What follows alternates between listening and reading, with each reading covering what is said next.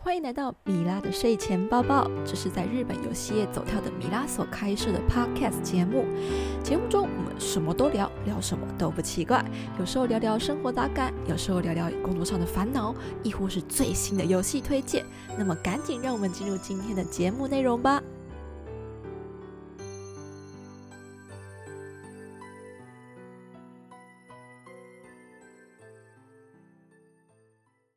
嗨，大家好，欢迎收听这一次的米拉的睡前抱抱。那今天呢，我们要来聊些什么呢？这次呢，我们想要来跟大家聊一下，就是就转职就职的一些感想的经验分享。主要是因为米拉之前啊，就是刚好正值就是转职活动的时期，那打铁趁热想跟大家分享一些事情。那我们这次特地。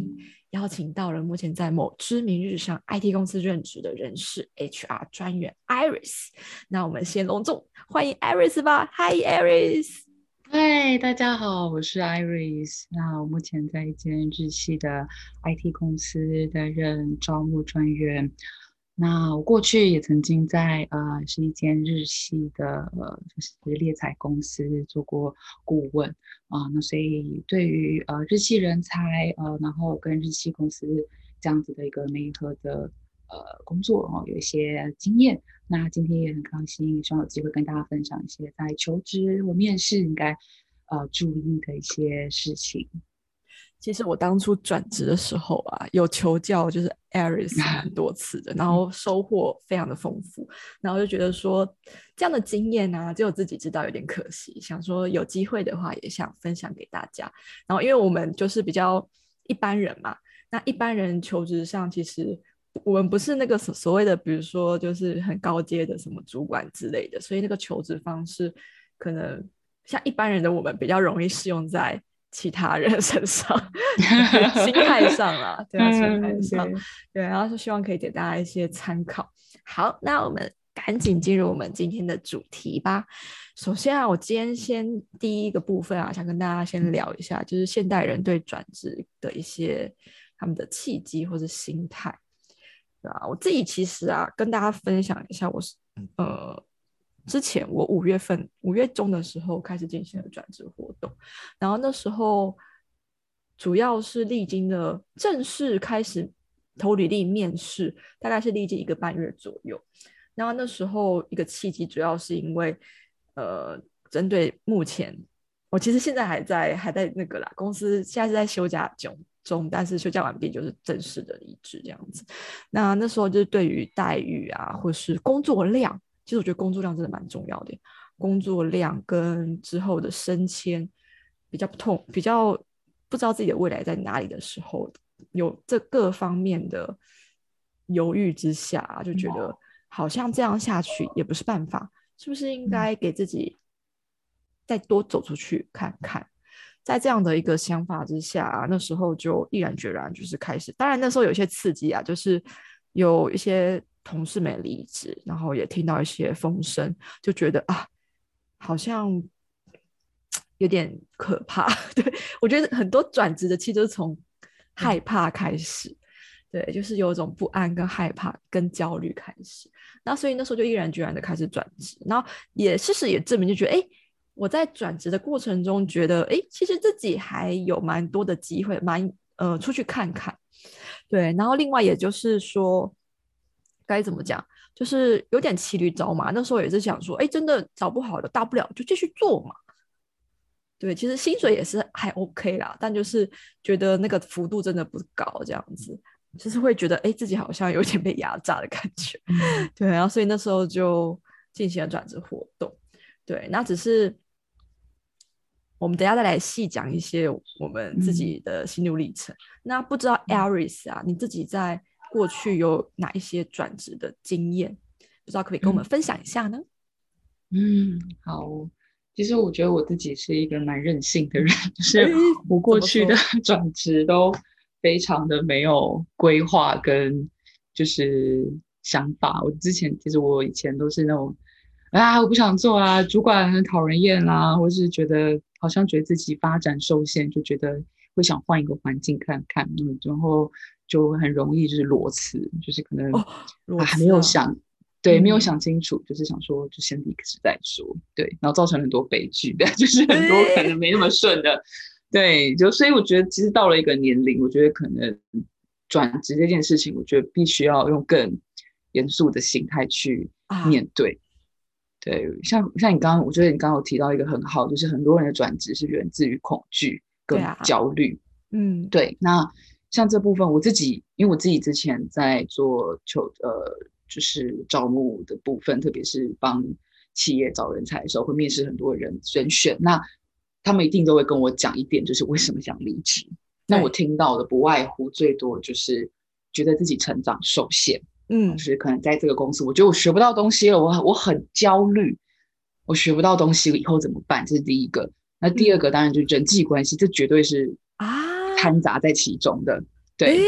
我好意外哦焦。对，因为焦虑，你可能如果你人际关系很好，你主管很挺你，你还可能还是会觉得待的很还算蛮舒服的，所以你还是嗯会继续撑下去。但是人际关系如果跟主管相处，或者跟同事相处不够好，不够有紧密的关系，通常也是会嗯一个非常大的原因。对，所以我然后其他的我觉得就是个人的因素，比如说我真的是被工作操到已经身体不行啦，压力对过大到真的要就是掉头发啊，真的是精神崩溃，看看心理，这个我觉得是没办法的。大概最多就是这三种。那我觉得嗯我们今天大家应该比较讨论，我觉得第三种不用讲，就直接离职，祝福他，不要想太多，就是离职。那前面两种就是不安，我觉得人际关系，特别是主管的因素跟嗯就是刚刚讲，就觉得我没有发展性了，或是薪怎么我做这么多，薪水只有这样。我最近才刚刚做一个离职面谈，就跟我讲这样的话。哦，我觉得我做了百分之百的工作，可是我薪水为什么只有这样？啊，这个是大家最 care 的，不是吗？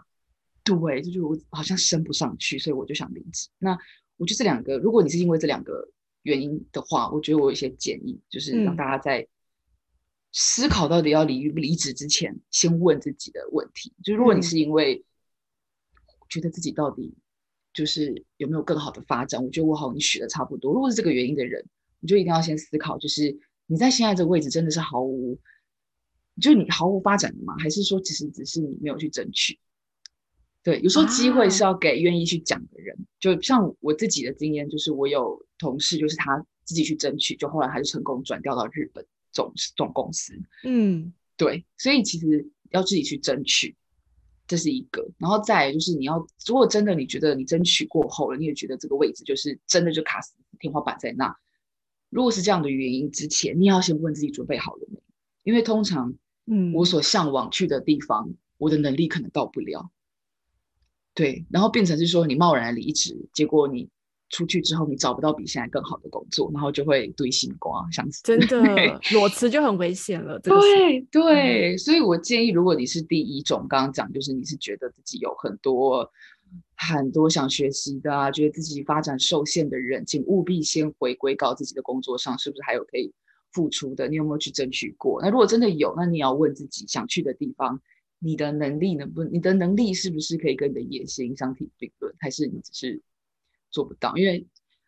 我建议就是你开个一零四，开一些就是去就职，然后看一下那些工作，你想要工作需要什么能力。如果你嗯还没有具备，就是先准备好再出去，或是说像米拉这样，就是边边找哦边工作，这是最保对险的。真的，那这真的是最好的。但另外一个原因，如果你是因为人际关系的话，嗯特别是主管，对，最近我也刚 面试到，刚刚谈到一个离职，是因为主管，他就觉得他的主管不值得他尊敬，他做不下去。啊，对，他就说他的主管上班就是会逛网拍啊，然后事情都丢给他们，就是不是授权，这叫弃权，就是工作丢给他就不管了，嗯然后让他觉得非常不安，然后觉得跟这种主管没有出息，然后觉得看不起这种主管。嗯，可是其实说实话，天底下 好的主管真的屈指可数，哦随便找工作大概遇到的主管都不好。对，百分之八十以上的人都不会当主管。所以如果你是因为真的真的，如果你是因为主管原因离职，我只能说太可惜。我觉得如果是主管不好的人，我会建议你，当然就是如果他的不好还没有影响到你的工作表现，就是说他不会妨碍到你，比如说他就是故意扯你后腿啊，不让你表现。嗯如果他是属于后者那种弃权型的，那我会建议建议就是你还是在你原本工作岗位拿到最好的，拿到很最好的成绩，拿到取而代之之后 对，对，或者是让他看到你的能力之后，像我也有经验是有朋友，就是他因为表现非常好，他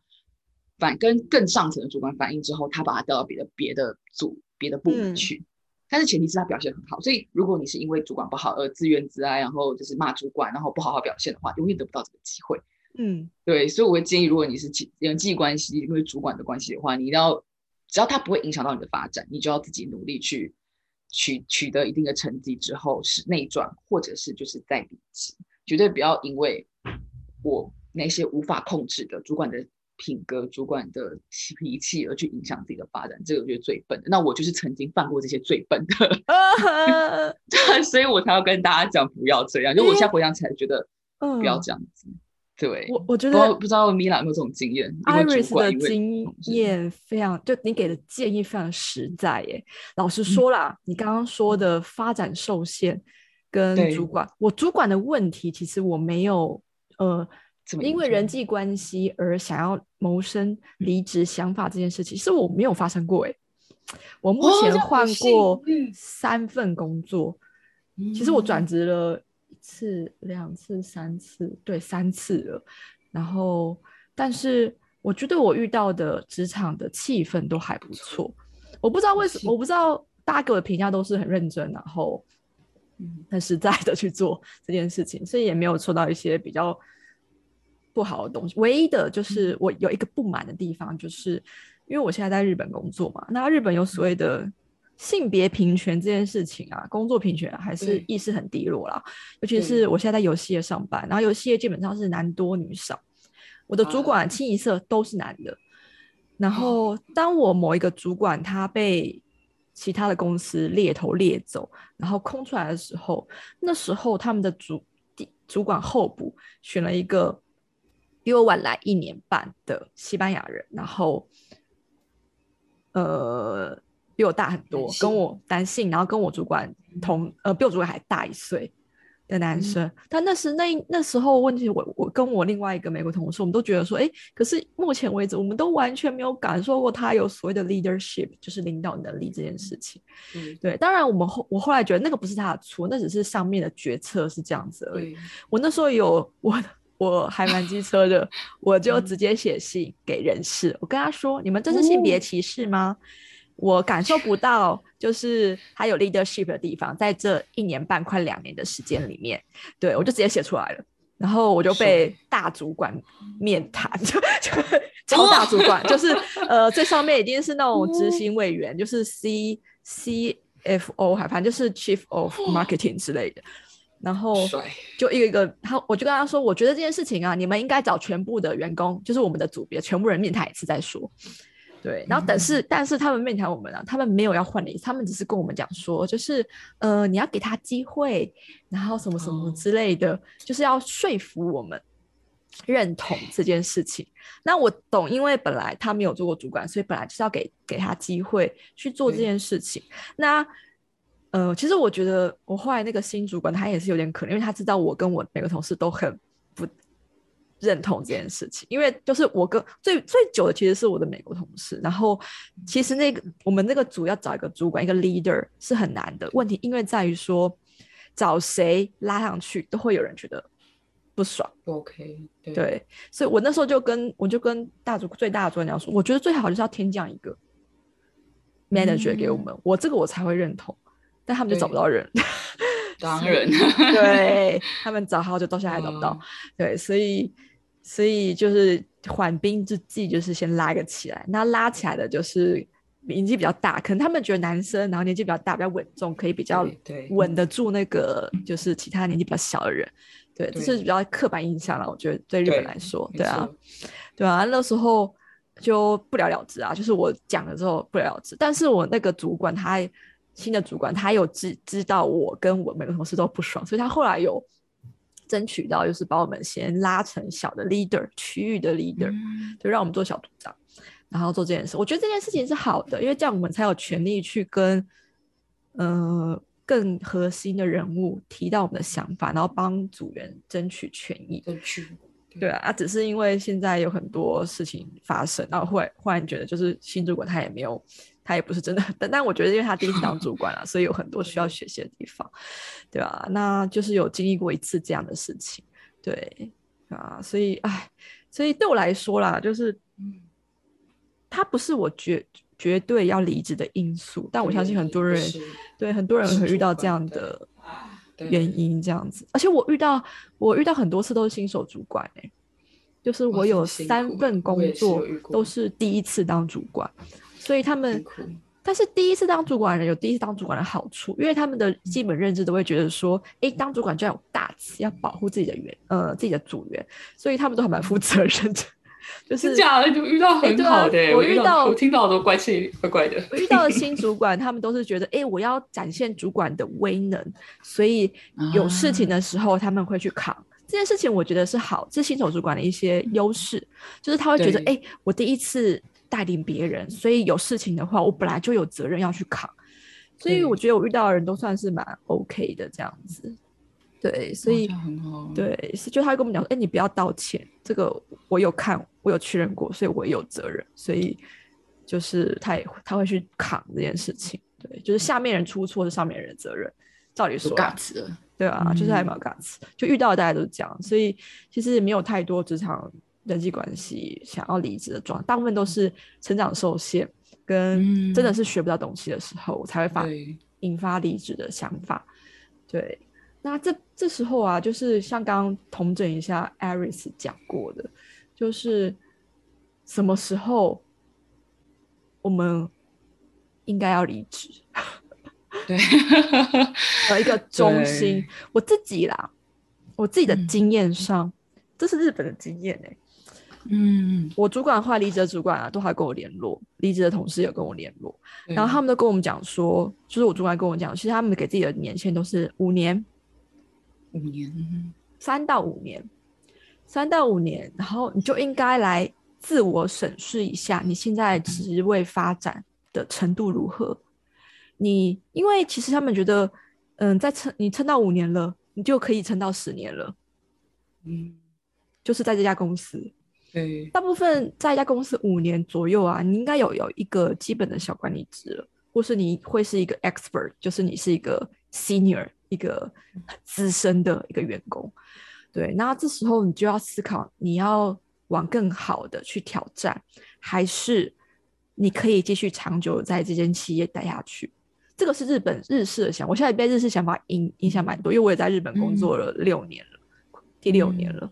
对，所以我那时候听到他们这样讲的时候，我就可以理解为什么当初去年我们公司有蛮多离职潮，然后都离职都是五年的主管。嗯，然后他们都后来的确都往更好的职位迈进。他们都跟我们讲说，他们的想法是这样子，因为其实公司啊，你五年资深之后啊，你加薪幅度很有限哎。对对，真的。对，然后你不如往一个更高的职位去挑战你的的话，你的年收才会有一个比较高度的成长。对，然后这个是我自己的经验，然后我不知道艾瑞斯你们那边就是。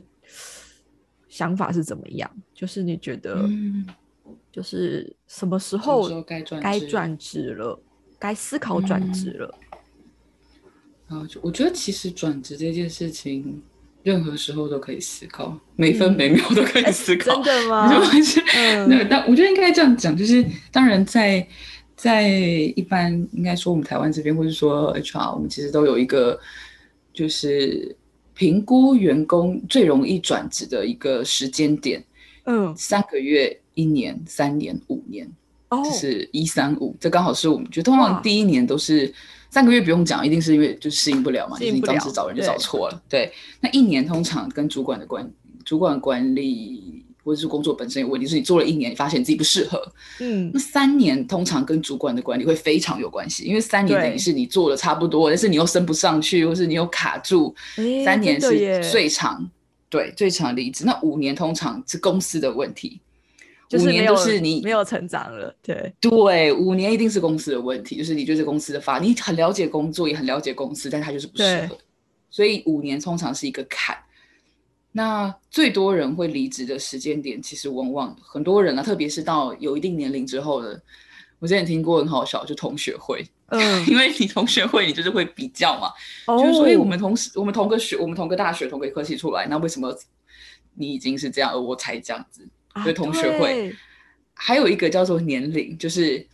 如果以年轻人讲，就是三十、三十五、四十，也有这样的讲法，就是你每大概哇到一个年龄，你就会觉得说，哎，三十就是一个三十的危机，四十也有四十的危机，嗯。那三十五刚好中间有一个危机，是我还没有升主管会担心，对，所以大概就是对。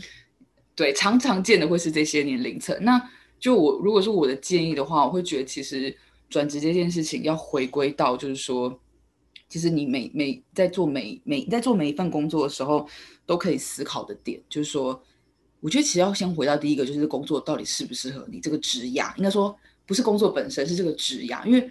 很多人会突然在三十好几突然说，我觉得这工作根本不适合我，突然跑去大转弯。有没有嗯做一个突然就跳到一个完全不同的产业用？就是我觉得其实做任何工作，你应该每天做的时候就要问问自己到底快不快乐。对，我觉得这个好重要。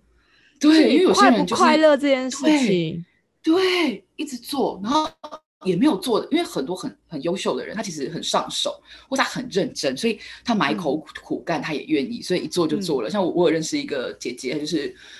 当了会计，当了到三十五吧，然然后突然就觉得自己其实一点都不喜欢做会计，然后就突然离职，就跑去冲绳了，然后就哇哦。竟然做饭店员，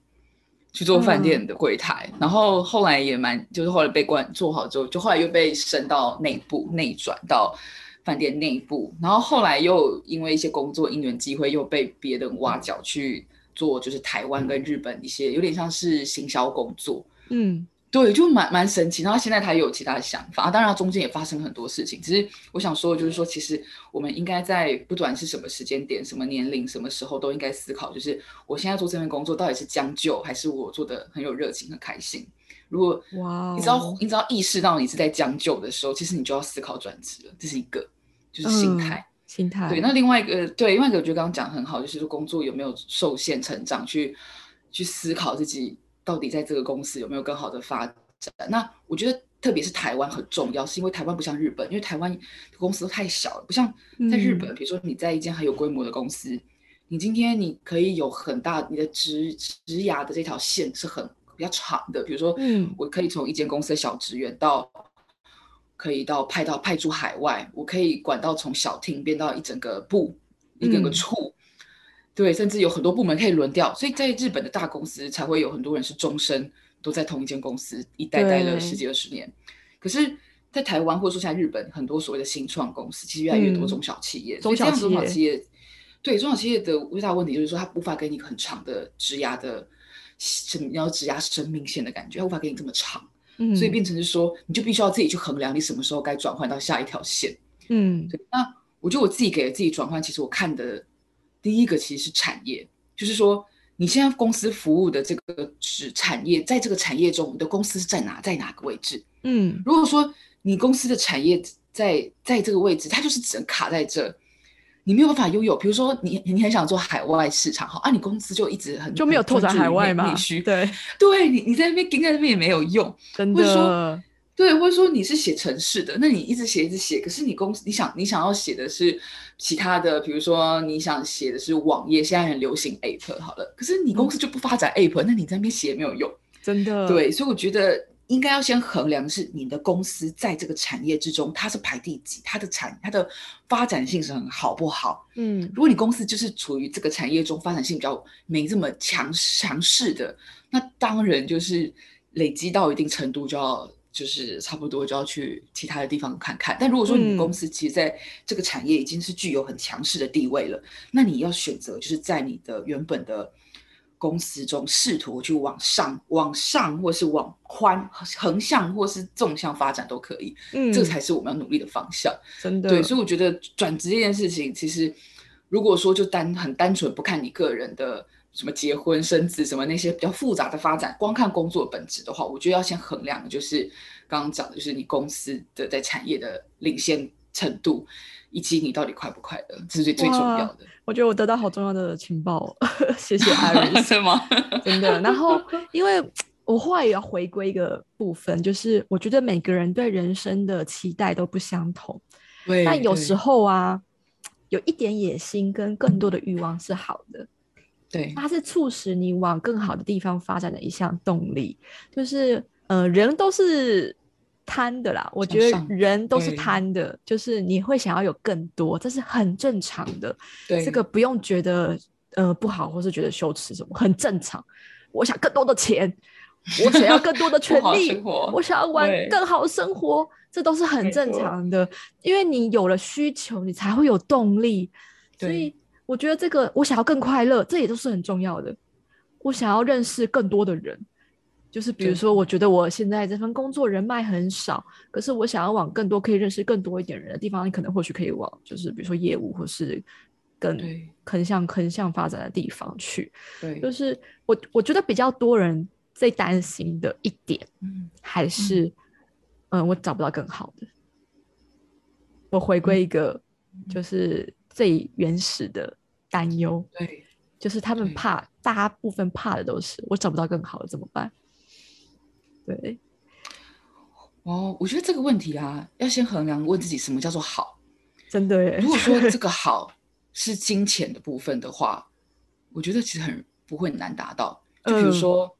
一样的，你用一样的职能好了，你在 A 公司可能，比如说这样讲好了，很多工程师满满满满满哇洗嘛，在台台湾太多工程师了。嗯可是你要一个工程师，他懂特定的技术，他又会讲特定的语言，是很少的。比如说，你今天一间日系公司，他要日文很强的，嗯，因为特殊原因，他需要日文很强的工程师，然后同时要特别会某一种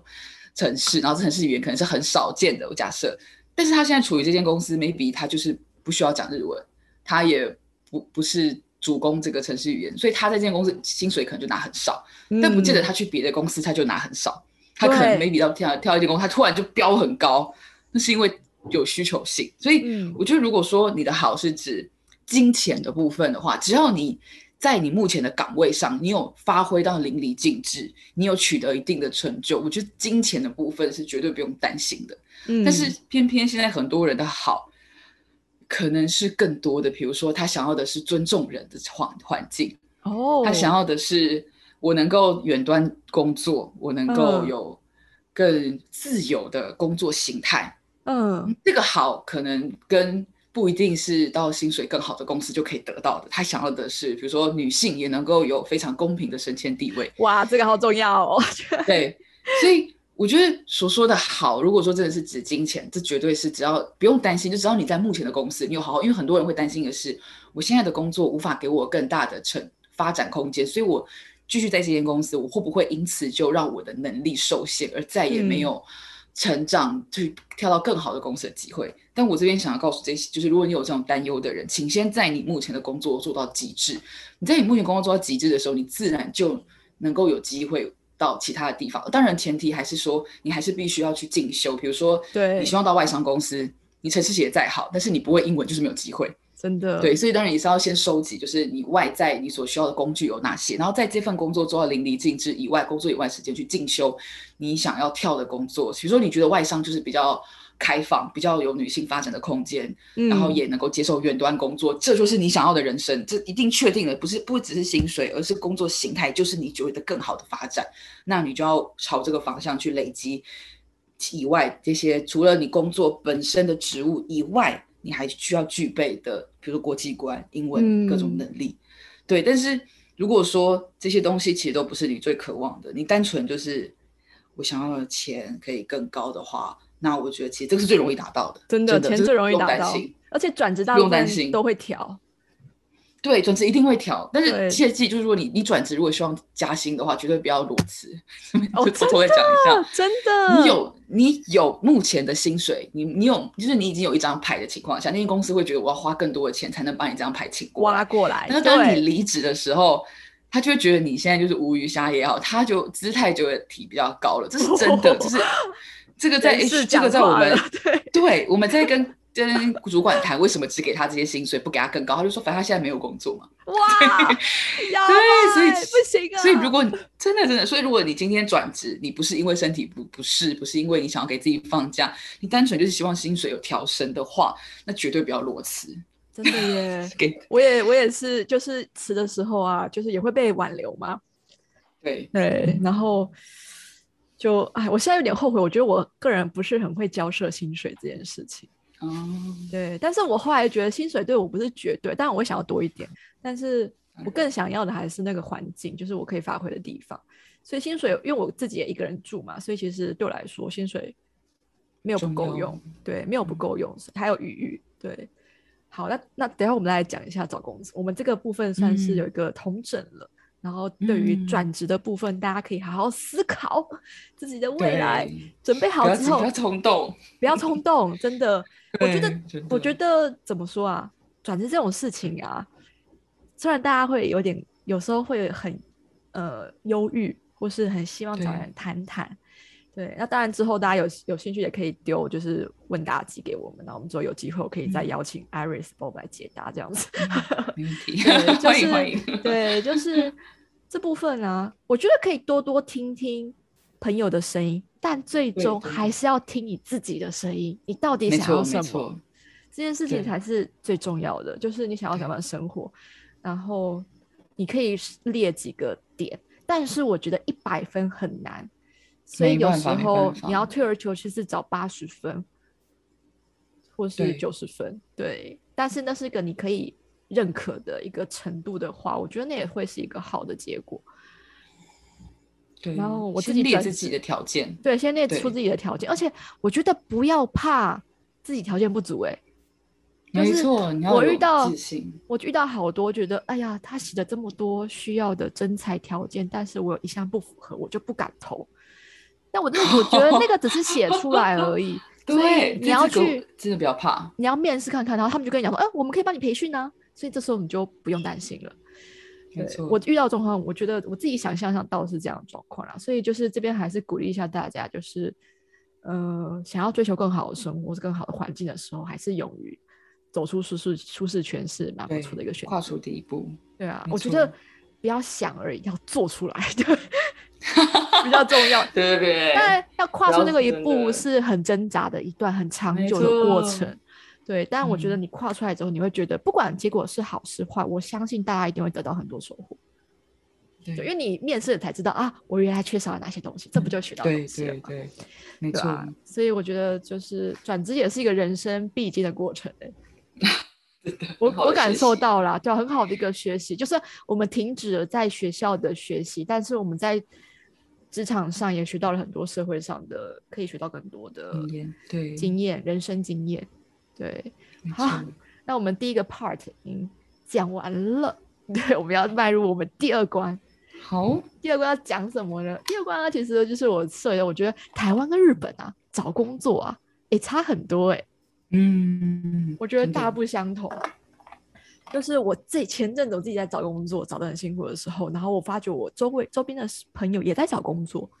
然后我发觉在台湾的朋友好像还是只使用一零四或是那种对。就是求职网站，对。然后我自己因为我历经了两次在日本转职的经验，然后我发觉在日本转职，以使用人力资源公司或是猎头 （head hunter） 这件事情是最大宗的，而且往往可以谈到更好的薪水，就是比你。但是其实也是可以直接投日本的，就是他们的公司网站，他们会有一个。recruit 就是求职业，直接投也是可能的，可以的。对，但是往往就是透过猎头，他们因为他们毕竟也想要业绩奖金嘛，所以他们谈到的薪水都会比较好一些，就会比较好看。对，会会有差。然后我这边就想要请问 Aris 啊，就是一个嗯，怎么讲？台湾求职的角度，你觉得？要直接投公司比较好，还是透过求职网站投比较好？利跟弊。好，我觉得因为刚好我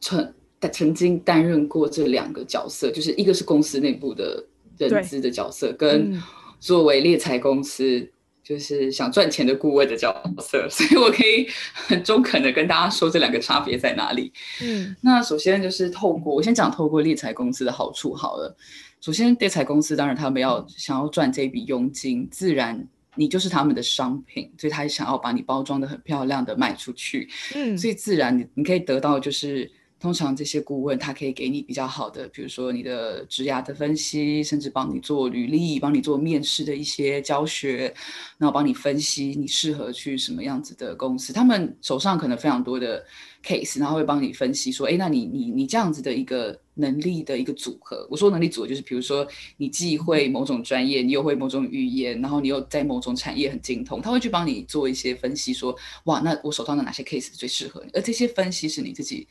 看，就是求职公司你是看不出来的，因为只有他们最了解这些公司需要的人，所以这个是好处，就是你他们可以帮你分析到你所在这个目前市场上，就在那个时间点上最适合你，或者说不一定适合你，可是应该说最可以帮你拿到高薪的，应该讲他不会管你适不适合，你要管你是啊，因为他要钱啊，对你的职能 match 不 match，他最 match 应该说职能最 match，跟你薪水可以拿到比较好的，嗯，对，所以他一定会。给你很多的建议，然后教你怎么去做，然后他在帮你介绍公司的时候，也会把你推荐给公司的时候，我们是这样子，就是我除了把你的履历寄给公司以外，我还要帮你写个推荐函。嗯，对，因为赚钱你不能就是丢履历，那这样你跟一零四跟那些没有两样，所以呃，我必我作为顾问，我要把我的面谈的一个。推荐理由要写出来，这个可长可短，就是我为什么要推荐给你这个人，那他当然就会帮你，他会比你更了解你自己的优势，会帮你把 list 出来，然后推，就说因为他具有什么什么经验，那他本人是怎样怎样，那人格是怎样怎样怎样，因此我觉得很适合你们公司登给是雇雇他们 HR 可以去最快速的去删他们想要的人，所以透过猎才公司，第一个就是你可以放心的找到。可能市场上，你可以一下子了解市场上很多的 case，怎么样职务你适合，然后帮你引恶扬善，得到很多的职职压上面的一些资讯。更重要的是薪资，对薪资多一个中间人帮你谈，绝对是有帮助。对，因为你自己通常会羞于讲，你会不好意思，真的，或是会想说，我到底讲这个数字会不会太高太低？但对于这些常常在推荐的人、推荐人才的顾问来讲，他其实已经很熟悉这间公司的上限在哪里。对，所以他自然就可以帮你去谈，说，哎，我手上这个人才，他还还可以怎么讲？这样想好，就是可以编一下谎话，就是，哎，他其实还有另外一间公司在等他，哎，你真的不用他嘛？就就这样插接，他也会帮你去做一些技术上的一些推荐，所以让你可以到更好的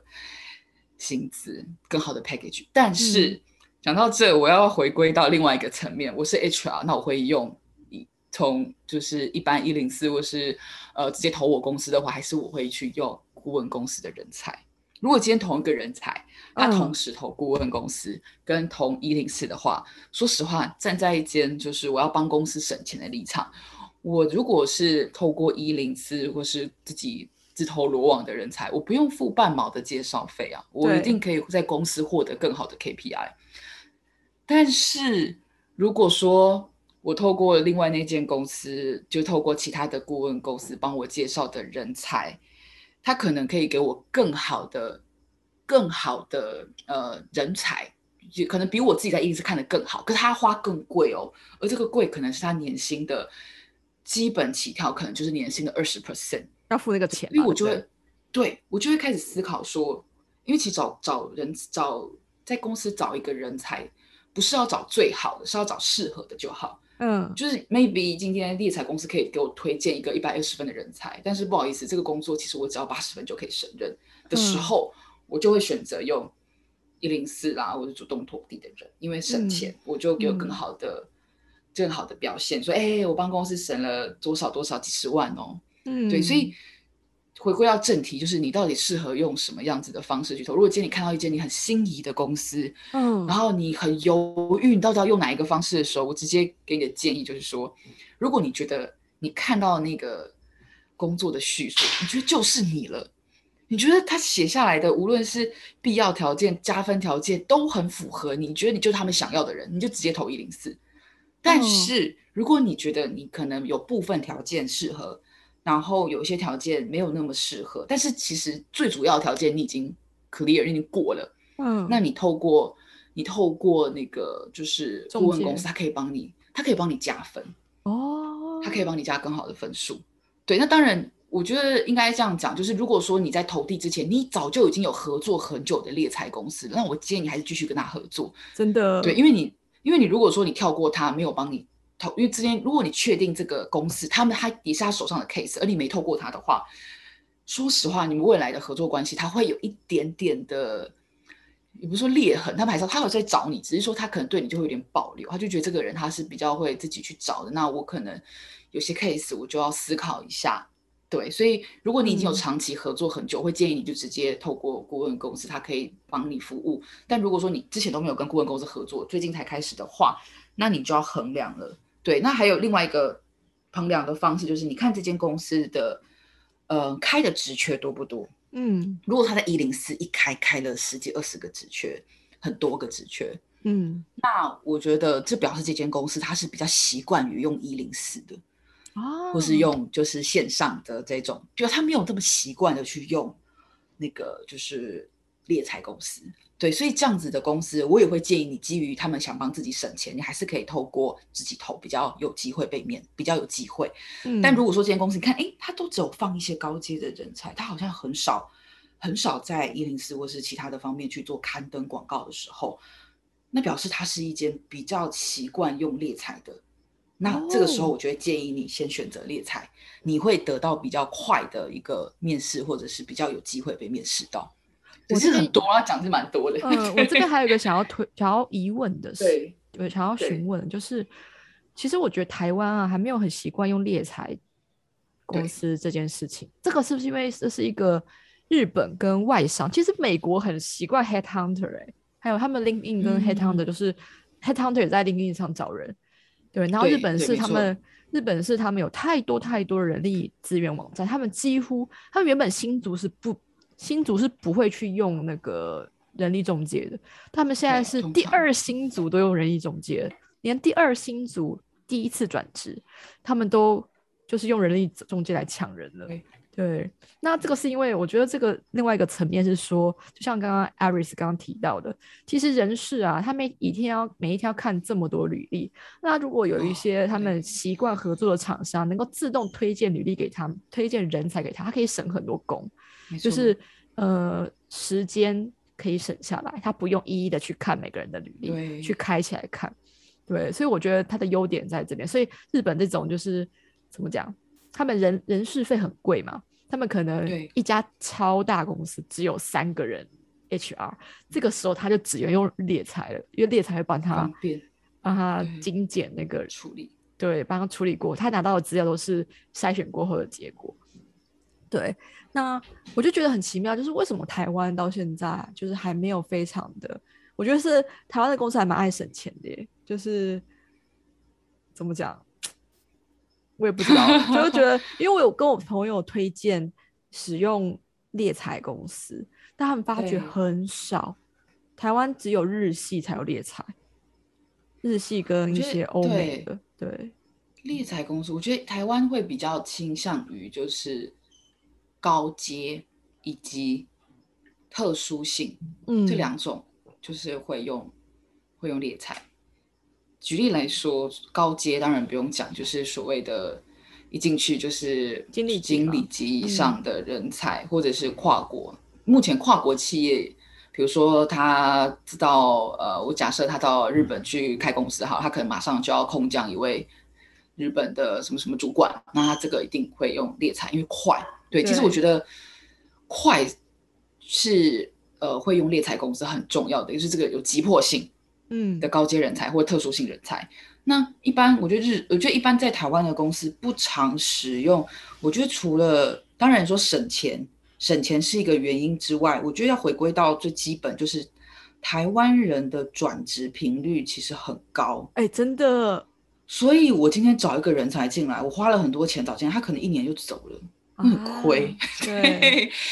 那你说台湾为什么转职率这么高？我觉得当然也有可能跟除了跟台湾人本人 maybe 就是比较没有像日本这样哇，我说我要在一间公司终身服务那种心态以外，我觉得还有台湾的大企业还是比较，台湾还是以中小企业为主的一个市场，所以嗯中小企业没办法给人才，我刚刚讲就是就是职涯的一个生命线，他没办法给他太长，因为就是就这么小，我们公司就只做什么什么什么，所以一定要转职，你才能获得更高的薪水、更好的发展。所以台湾的转职率很高的情况下，我今天用猎才其实很不划算，啊，真的因为猎进来三年之内就走了，我会亏耶，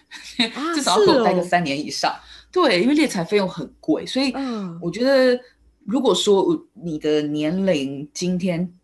低于三十五岁以下，然后你的工作是不太需要专业性，我主讲专业性就是你可能是比较事务性质的工作，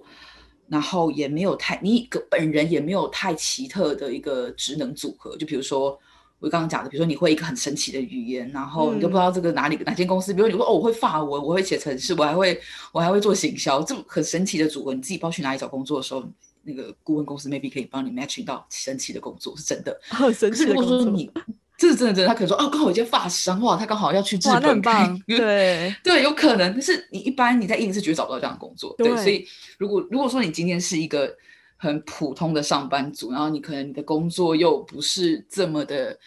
有特殊性质，然后你本人的职能技能又不够突出的话，那我觉得你要靠高阶找到高猎才找到工作，其实是很难的。因为台湾高阶猎才可能连你的 email 打开你的那个履历都不看的。对，所以这个我觉得大家要有个心理准备，就是如果说你的那个 level 没有到，你去找猎才真的是会觉得有一种，唉，就是浪费我的时间那种感觉。对，那。对，但但日本我觉得不一定。我觉得日本还有一个很大的原因，除我刚刚讲，他们转职率比较低，他们可能进来一间公司，比如一待就待个五年，嗯，很正常。还有另外一个原因，我觉得是日本现在很极度的缺人，他们的老人老人化、少子化已经是对在走在台湾的十年，比台是台湾十年后是日本的样子。对，所以因为他们非常缺工缺人的情况下，所以。能够找到和抢人才变成是一件很重要的事情，嗯，所以如果我今天一间公司，我可以透过顾问公司在最短的时间内帮我抢到好的人才，无论他是高阶还是一般，都值得啊。对，所以我因为缺人这件事情，甚至连不用高阶人才，就连比如说，只是像日本现在有那种，比如说你说便利超商或者是。呃，一些只是做服务业的公司，他们其实也有些在用猎才服务。那么猎才当然是指专门的叫做人才介绍，他们愿意用这样的服务，因为可以帮他们在最短时间内找到补满我新开时间分店，时间分店才有一个月之内要上轨道，他们也会用这种公司去帮他们找。也会愿意，在台湾可能就不愿意。对，台湾可能就我自己找一零四 PO 一 PO 自己看就好。对，因为他们真的太缺人了。有时候我觉得差别在这，但我相信台湾未来可能在人才的介绍这一块会走得越来越精致化。就是比如说我这间公司，我可能就专门介绍呃 IT 人才；我这间公司可能专门介绍，就是像日本，日本现在就日本有，日本有，对，有日本是走这种方式。我我我估计台湾未来应该也要走向就是这种职能跟产业的专业化。依据产业去帮某些产业去提供最适切的人才，但台湾目前说实话还没有走到那个区域。我觉得台湾毕竟还是比日本稍微就是再晚一点，在这些社会上的一些发展。所以目前如果说要找工作的话，我会建议可能如果说要找猎，你希望到找猎才到那个 level 的话，我觉得三十五岁以上，然后你自己把自己的能力，呃，特别是想找外商的人，嗯，就可以大胆尝试，因为外商的缺。还有一个原因不靠一零四或是公布，是因为这些缺有所谓的特殊的隐秘性，就是有一些有一些比较敏感的，比如说，嗯，特别像 HR 这种职务，其实一个人资长要离职是一件很严重的事情，很大的事情。哦，嗯，对，特殊的特殊的一些呃因素，所以外商的一个人事调动，他对他们来讲都是不希望被任何知人知道，包特别是竞争对手。啊，所以外商的工作不喜欢放在公开的地方征才，是这个原因。原来如此啊，第一次知道。对，嗯，对。所以如果说，因为竞争对手有挖人，你知道吗？没错。所以他们他们都会说啊，告诉你这个是一个私底下进行的，很多很多都是这种都是这种开头。我第一手的时候，这是一个私底下进行的，对，就是就是不要跟别人讲，秘密真的，对，所以，嗯，没错，所以如果说你的你自己评估你自己的呃能力哦，然后还有你的语言，你觉得你自己其实未来想往外商发展，而你也有做好了相应的准备的话，就大胆的去找猎猎才公司。对，那其他的我就是我们就一零四还蛮好用的。哦，好，对，是这样子，跟大家分享。好，这部分我还最后一个想要就是提一下，就是我最近发觉啊，就是下广告这件事情，我因为前阵子在转职嘛，然后转职一次之后，好像有被变成就是目标客群，我的 Facebook 上啊，全部都是游戏公司的广告，全部嗯 怎么划都是游戏公司管，因为在一直在征才说明会啊什么之类的。对，但是我很少在台湾看到这样的状况，这也就是刚刚像 Aris 这边对提到，就是规模吧，就台湾的中小企业，他们找人才没有那个迫切性。对我还有问我身边的朋友，我就说，哎，你们有看到你在台湾有看到就是求职的广告吗？我说很少哎、对，然后真的他有看到，只有比如像麦当劳那种，他们会特地下广告说，哎，他们在征求储备店长或是什么大型的人才这样子。我觉得这个还蛮可惜的啦，就是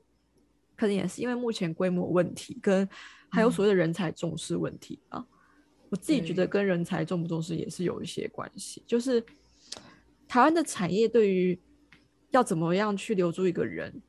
的状况还是没有任那么的深刻。就像你说，转职率、太高，离职率太嗯。高了，因为大家都觉得要靠离职才能升薪水这件事情是普遍的对。认知，对，对。就觉得还蛮可惜的，对啊。而且有一点啊，其实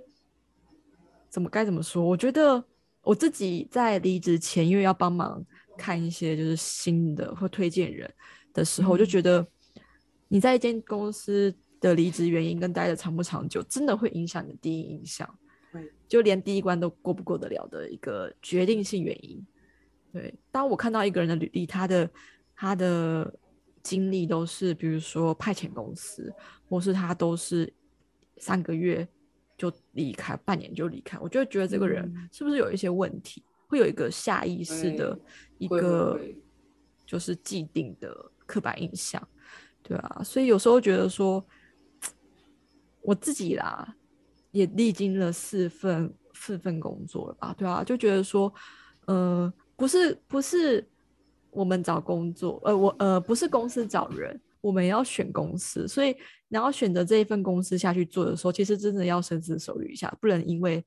离家事少，呃钱多事少离家近就选择一间公司。我觉得你的每一个选择，它给你的影响，就是像蝴蝶效应一样，它是给你的未来带来很大的影响的。你要离职，你要想离职会带来什么样的影响？真的，然后觉得啊，自己想想就觉得很多。因为我后来觉得说，哎，因为我的离职都还蛮正常的，就是我第一份工作离职，离职是待了一年才离开，那刚好一年。那要离开原因是我刚好因为我我妈癌症。所以我要去照顾家人，就是那时候我弟去当兵，没有人可以照顾，所以然后我就要请假，然后我妈要住院两个月，然后那时候就请就想说，那刚好要就离职，然后去照顾妈妈，然后之后才重新再找工作。对，然后下一份工作是刚好打工度假的签证拿到了，然后趁我那时候是二十六岁的时候。二十七岁，二十嗯，反正那时候去日本的，那刚好打港都要申请到，想说，哎，那要去就是对一个新的人生里程跟路程，所以离那刚好也是一个专案结束了，就是一个专案上线，然后上线一年半之后，觉得哎还 OK 了，所以那差不多有学到基本的东西之后，就可以往下一个阶段迈进，所以又离职。那在下一份公司待两年，两年，然后也是刚好真的是学不到东西了。而且其实也差不多一年的，才待一年就已经萌生那个想法，但是因为碍于日本的租屋契约都是两年，所以我还撑了两年，我才正式离职。然后之后就待到现在，现在待了三年十一个月，快四年了。然后是真的撑不下去，我一直希望能够扩编人手，但公司一直不给我扩编。然后我等了，我讲了这件事情跟我主管讲了一年半。然后在我要离职的时候，人才来。我想说，那我都要离职，你来人没有意义。对，对，对，所以就觉得，哎，真的是。我发觉就是艾瑞斯那边，哦，你刚刚是不是静音啊？因为我刚刚对啊，没关系，这生活音是很正常的。我们录音的时候，对对，嗯对啊，所以就会觉得蛮感慨的啦，对吧、我觉嗯得大家鼓励大家转职。但是转职前真的 要反想清楚，真的不要冲动。对，但是有时候那个冲动、那个冲劲，我后来是觉得，就大家建议还是边代职的身份，就是有工作的时候再考虑这件事情会比较好，不要离不要贸然的离职之后才开始转职。对，就是你可能除非真的是不行了，除非真的身体不舒服，那真的没有办法。那个真的没办法，那个就是无法不可抗因素，不然的话，就是你在，就是我觉得骑驴找马不是坏事，没错，对啊，哇，这部分就是台湾、日本还是差很多职场环境。那我也希望台湾之后，其实我觉得日本现在这个状态不差哎、就是透过中介，然后找工，他们这样子变成每个公司找人的成本变高了啦。没错，就会比较认真找，对对，这是这件事情会比较认真找，而且这是好事。这是其实是好的一个方向哎、就是比较不会，就是进去之后又出来，进去之后又出来，然后变得会浪费双方的时间。真的是浪费。对，我觉得就是浪费双方的时间，因为你好不容易要要培育一个人，然后他要给你三个月就走，也不不适合这样子。对，然后因为毕竟像是猎才，他也是要待满三个月才肯定拿到，才拿得到钱嘛。对最最基本是保三个月，最基本。对啊，我印象中，所以其实他在找人的时候，他也要很多方的纯怎么讲谆谆教诲嘛，就是你跟他讲说不要走，对，他们也会担心满三个月。他们这边也会担心嘛，对不对？对会会会所以，所以我觉得就是一个互相的一个状态。那台湾现在可能还没发展到这么，就是走到他们那么同样的 level 的时候，但是我觉得未来如果往这个方面走，应该也是好事吧？我你觉得？对，对啊，我觉得其实，嗯、我自己是觉得人才介绍业这一块以后会越来越窄，就是会越来越专精。嗯因为我其实对于 LinkedIn 这样子的一个这样子的一个就是平台，我觉得我会对于呃，就是刚刚讲到的猎采业，我觉得是蛮有杀伤力的。因为过去猎采公司会之所以会存在，是因为我们资讯不够透明，嗯，资讯特别是以前是没有一零四嘛，那当然猎才又更很好发挥。现在有一零四了，他们就转攻到更高阶。那以前是因为要找跨国人才不好找，嗯要找这样子的特殊性才不好找，所以它有空间生存。但是现在有 LinkedIn 了，LinkedIn 它是一个又可以跨国，真的是要找人变得是更有更有选择，不像不再局限于一个一个国一个地方。对，那又可以找到更多，只要你会英文，你各种人才你都可以在 LinkedIn 上有更多的可能性。他甚至可以捞到一些你根本就没有没有想要转职，但是你可以捞到他，这绝对是这是猎才公司做不到的，除非他就是他都是猎才公司，是因为我有一个 case 我才去捞人。对，但是我我如果是放在 LinkedIn 上，我可能只是放在上面，我并没有转职啊，嗯，但是就有人找到我，对我可能就就可以捞到这一这一群不会被呃求职市场那么容易看到的高手、厉害的人选们。对，所以我自己是觉得人才发展呃，就是在应该说人才招募顾问业的话，我认为以后一定会专精化。不会是一个在台湾，我觉得我不我不不会觉得它会变成像日本这样，就是说，呃，连就是单一新手指都可以有猎才公司的服对务。我觉得它会越来越窄，然后窄到很专精。窄到就是是特殊需求性才会用的。那国外我不我不一定啊，但是我认为就是 LinkedIn 对于呃国外的公司，特别是欧美企业是很有杀伤力的。就对于像这样子的，就是猎才公司，但是日本有它的特殊性，因为日本 英文没那么好。对，哎，这样子就想到说我没有我没有 LinkedIn 的账号，我要来创一个。可以借一下。我觉得，我觉得日本有一个很大的差异，真的英文不够好，所以日本人用 LinkedIn 的一个比例性来讲，我相信不是这么的频繁。就是如果你英文不是很厉害的人，对 LinkedIn 绝对不会他们的首选。但是你如果你今天的求职对象是海外的跨国公司的话，我会很建议用个 LinkedIn，然后你可能就会有一些意想不到的工作机会找上你。对，对，真的。对，所以我觉得日本，你刚刚说为什么日本的那个就是在人才招募业这一块可以做的非常地还是做的蛮不错。而且超对我觉得这个对这个，我觉得跟他们的我刚刚提到可能工一些职场的特殊性啊，人才越来越短缺呀、还有我觉得他们在于这种国际性的这种跨国性的这种媒合的平台的使用比例是相较于其他先进国家低的，我相信是这样，我自己认为啦，碍于语言关系，所以我觉得这部分在日本的猎才还是可以吃到一部分的市占率，甚至可能不小哦。但是在台湾，我觉得越来越多人都直接用 LinkedIn 去找、去跟人才去接触了。LinkedIn 有出一些特殊的权限，是给就是顾问公司特别贵，你一般公司都没那么贵。他他给，因为他会觉得我给你开顾问公司给你是要靠我这个赚钱，他会开比一般开的费更高额的。这个高额的这个服务费、签约费给你，这样子让你去可以去捞人，这样子对，所以我觉得这一块台湾是有在做，但是我相信日本跟台湾还是会存在于一个蛮大的差距。那至于哪个比较好，哪个比较不好，我觉得不一定。但是我我觉得有服务是好的，因为有服务你就可以得到比较呃，你说人才可以被更好的照顾，然后在顾问因为求财有所谓的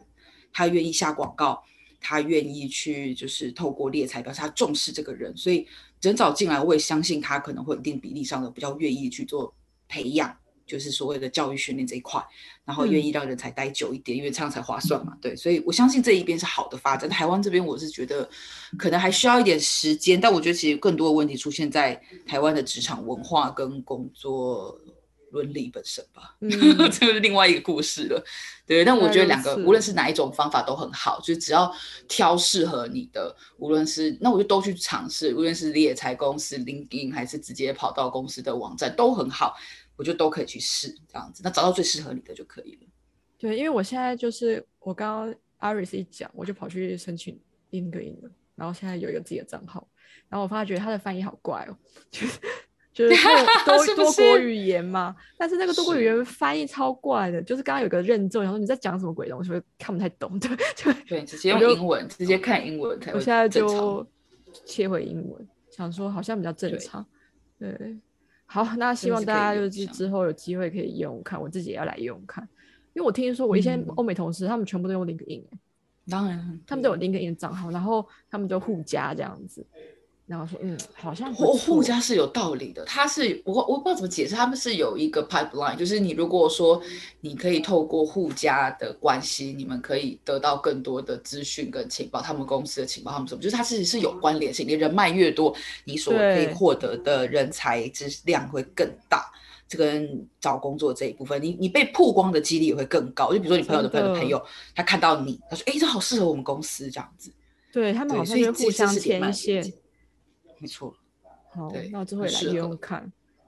感觉还蛮重要的。对，可以使用，特别是想要往跨国企业发展的人才，我觉得一个 LinkedIn 账号已经是必备的。那台湾，我说到台湾，台湾的一般企业没那么普遍，我不去诚实说，所以呃，台湾可能感觉还没那么深，但是真的跨国企业，你会觉得帮助会比较大。对，建议大家 可以使用一下，了解。对，那这边也我们先讨论，就是台湾、日本的找工作的部分，先到这边告一段落。